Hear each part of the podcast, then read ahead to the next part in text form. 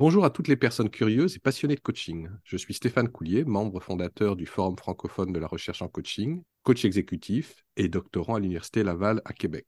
Aujourd'hui, Sophie Ménard, professeure auxiliaire à la faculté d'éducation de l'Université d'Ottawa, nous présentera un article sur le e-coaching. Bonjour Sophie, alors quel est cet article?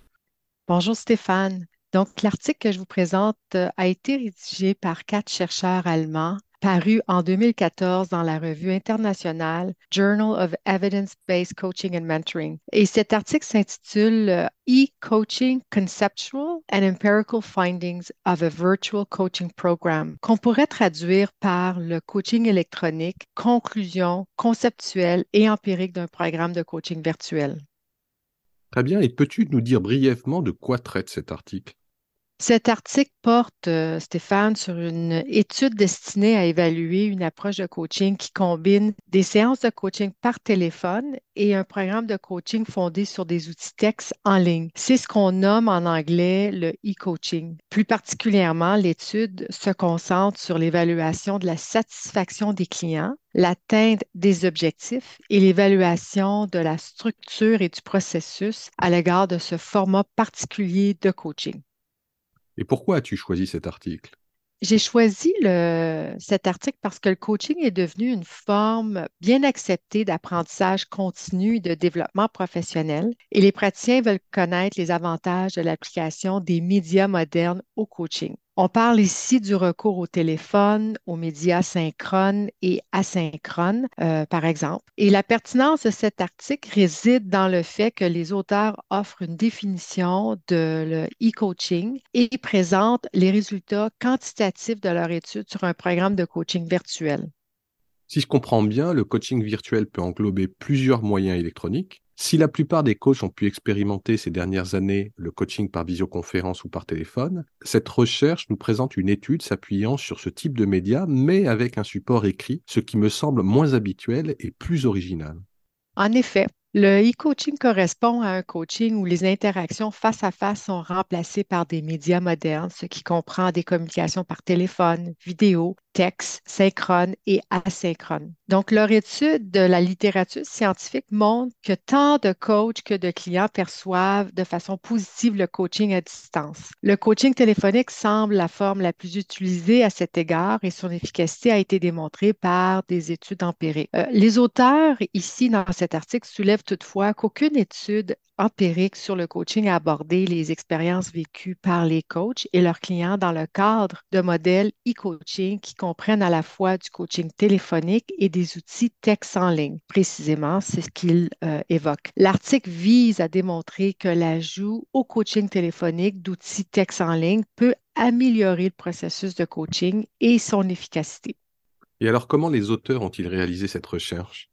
Bien, l'étude vise donc à évaluer une approche de coaching qui combine des séances de coaching par téléphone et un programme de coaching fondé sur des, outils texte en ligne. Plus spécifiquement, l'étude se concentre sur l'évaluation de la satisfaction des clients, l'atteinte des objectifs et l'évaluation de la structure et du processus à l'égard de ce format précis de coaching. Donc, l'échantillon total comprend 14 participants, dont 8 femmes et 6 hommes. L'âge moyen est de 48 ans. Tous les participants à l'étude sont soit des consultants externes, soit travaillent en tant que spécialistes ou cadres dans des entreprises ou des organisations publiques. Dès le début, les participants ont été informés qu'ils recevraient trois séances de coaching au total et une personne du groupe de recherche s'est chargée de coacher les participants. Chaque session de coaching téléphonique a été enregistrée et des captures d'écran ont été faites, des réponses écrites des clients dans le programme de coaching sur Internet. Les deux autres personnes de l'équipe de recherche ont mené des entretiens avec les participants et le coach après chaque séance de coaching. En outre, les chercheurs ont réalisé quatre autres entretiens avec les participants au moins un mois, trois mois, six mois plus tard, euh, suite au coaching. Trois mois après la dernière séance de coaching, les clients ont également été invités à remplir un questionnaire en plus des entretiens. Très bien. Peux-tu nous en dire un peu plus sur l'approche de coaching utilisée pour cette étude? Oui, le format de e-coaching utilisé combine du coaching par téléphone et un programme offert sur le web qui comprend des séries de questions auxquelles les clients doivent répondre par écrit en mode synchrone ou asynchrone. Ce format de coaching se nomme Virtual Goal Attainment Coaching, le VGC, et constitue l'un des huit modules du programme virtuel de coaching, donc le VC, qu'ils offrent.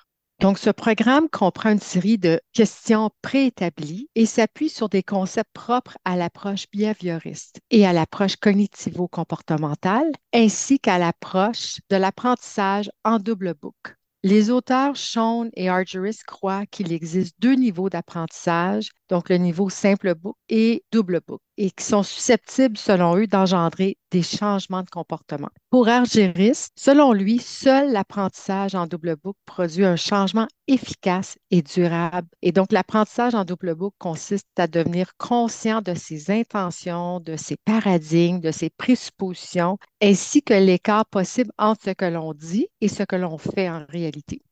Très bien, mais étant donné que cette partie, qui est cette partie euh, écrite en mode synchrone asynchrone est, est moins fréquente, peux-tu nous en dire un peu plus sur les questions qui ont été utilisées dans ce programme de coaching?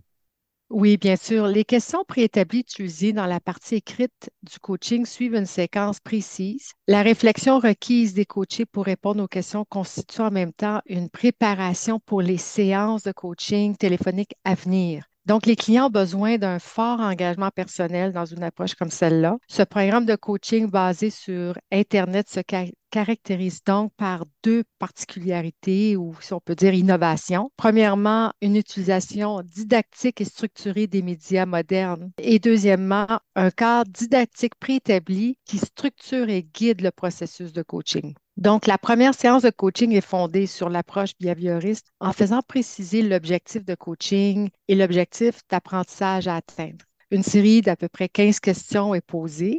Cette auto-évaluation guidée nécessite au client de s'auto-observer euh, ses propres actions, ses propres processus mentaux, dont ils peuvent prendre conscience par euh, ce processus d'introspection. De cette façon-là, le VGC se rapporte également à l'approche cognitivo-comportementale.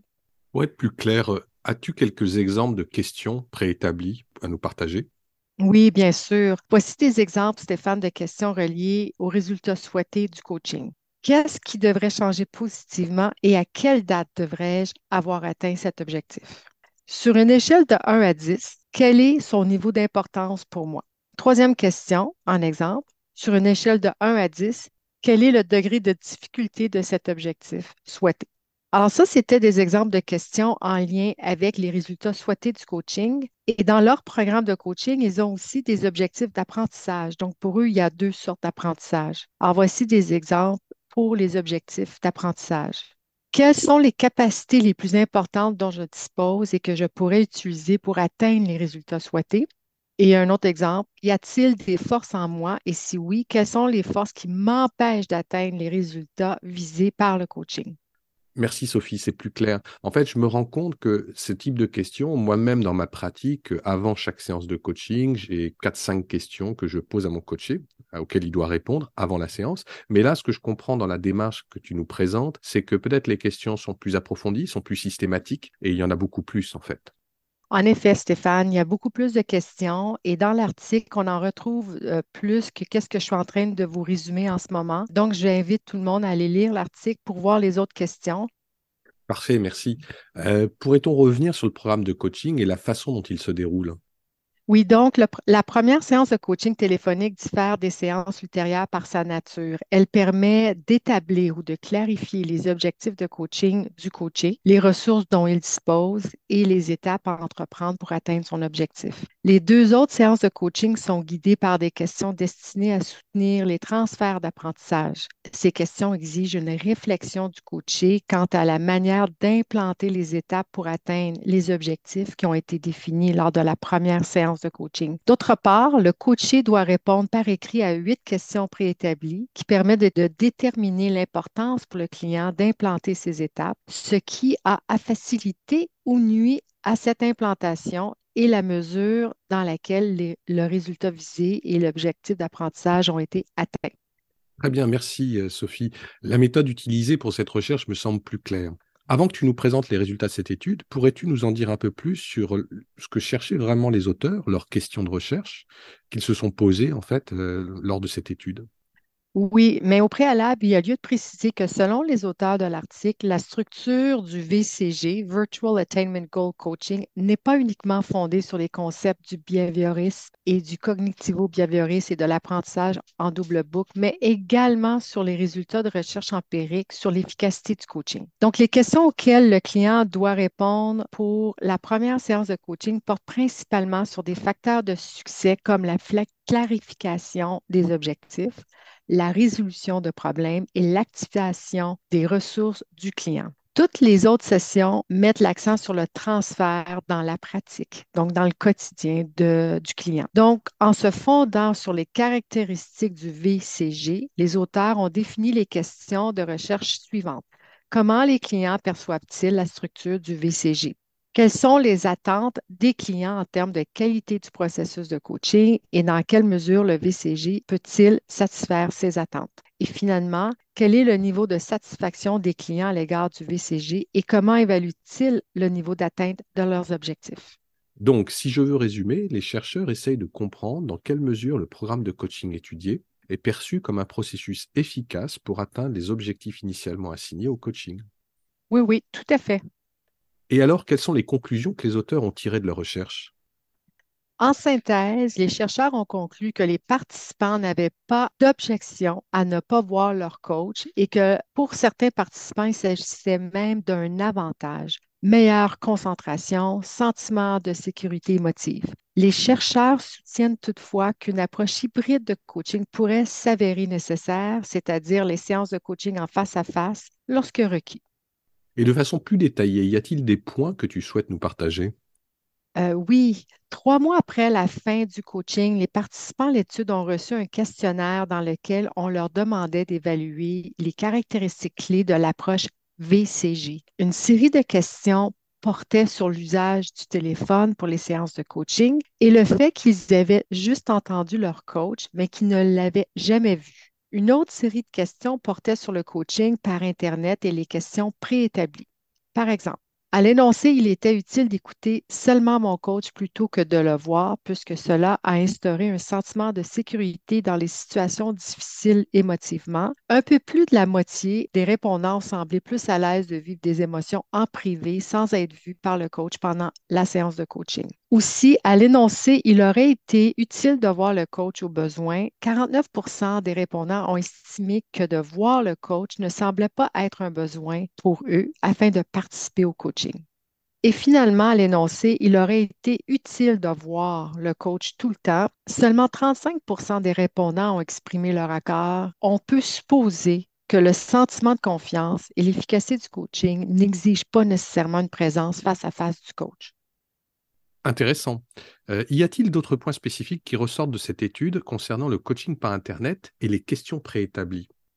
Oui, les réponses des participants ont été assez positives à l'égard du VCG et de la structure du programme de coaching. Euh, voici quelques données euh, qui ressortent dans l'article. 85% des coachés ont estimé que pouvoir répondre aux questions avant le coaching s'est avéré utile. 93% des coachés répondants ont exprimé leur accord avec l'énoncé le VCG présente une structure axée sur les résultats. Et une forte proportion, 94% ont déclaré qu'il était possible, même si le VCG est très structuré, d'aborder tous les aspects pertinents. Donc, il y avait une certaine flexibilité tout de même dans, dans le processus. Et enfin, pour terminer, les coachés ont soutenu que des réponses justifiées ont soutenu l'efficacité du VCG. Donc, être capable d'expliquer ces réponses aidait énormément dans un processus de coaching de ce type. Merci, Sophie. Quelle conclusion veux-tu nous partager? Euh, oui, Stéphane. Donc, en conclusion, les chercheurs ont établi que le VCG représentait une approche de coaching efficace et axée sur les résultats en raison de la structure qu'il impose par ses questions préétablies et son programme offert sur le web. Les chercheurs soutiennent que bien que les bénéfices ont contrebalancé le sceptisme de départ, il s'agit là d'un résultat particulier à l'échantillonnage utilisé qui ne peut faire l'objet d'une généralisation. L'analyse des données indique que tant les objectifs de rendement que les objectifs liés à l'apprentissage ont évolué positivement et de manière semblable. De plus, pour la plupart des participants, le niveau d'atteinte perçu des résultats pour les deux types d'objectifs augmente de manière constante ou demeure inchangé six mois après la fin du coaching. L'une des contributions les plus importantes de la présente recherche réside dans le fait qu'elle réduit les réticences des coachs à utiliser du coaching virtuel tel qu'exprimé dans les études précédentes recensées. Leur crainte que le coaching par téléphone ou virtuel ne permette pas d'établir une relation de confiance n'apparaît pas fondée selon les chercheurs de la présente étude. Il en va de même de leur croyance à l'effet que le défaut de coaching en présentiel devait être compensé par une plus grande concentration sur le dialogue lui-même. La présente étude a démontré que c'est la clarté des objectifs de départ et le cadre de l'accompagnement qui influence l'établissement d'une relation de confiance et l'atteinte des objectifs. Merci Sophie. Euh, alors, je comprends que cet article est quand même positif sur les résultats du coaching. Évidemment, les résultats peuvent pas être généralisés, l'échantillon est trop petit. Euh, par contre, ça réfère évidemment à, notre podcast numéro 7 sur les futurs du coaching, où, le e-coaching semble être une tendance lourde de notre marché. Donc, que l'on apprécie ou que l'on n'apprécie pas ce type de coaching, il faudra de toute façon composer avec. Et c'est plutôt rassurant de voir que, a priori, on peut faire du coaching de façon virtuelle sans forcément qu'il y ait des conséquences sur l'efficacité euh, perçue du, coaching. Donc merci encore, en espérant que ce podcast aura permis à nos auditeurs de mieux comprendre les enjeux et les opportunités liées au e-coaching. Pour les auditeurs qui veulent se référer directement au texte présenté aujourd'hui, vous trouverez la référence, comme d'habitude, complète dans la description de podcast. À bientôt.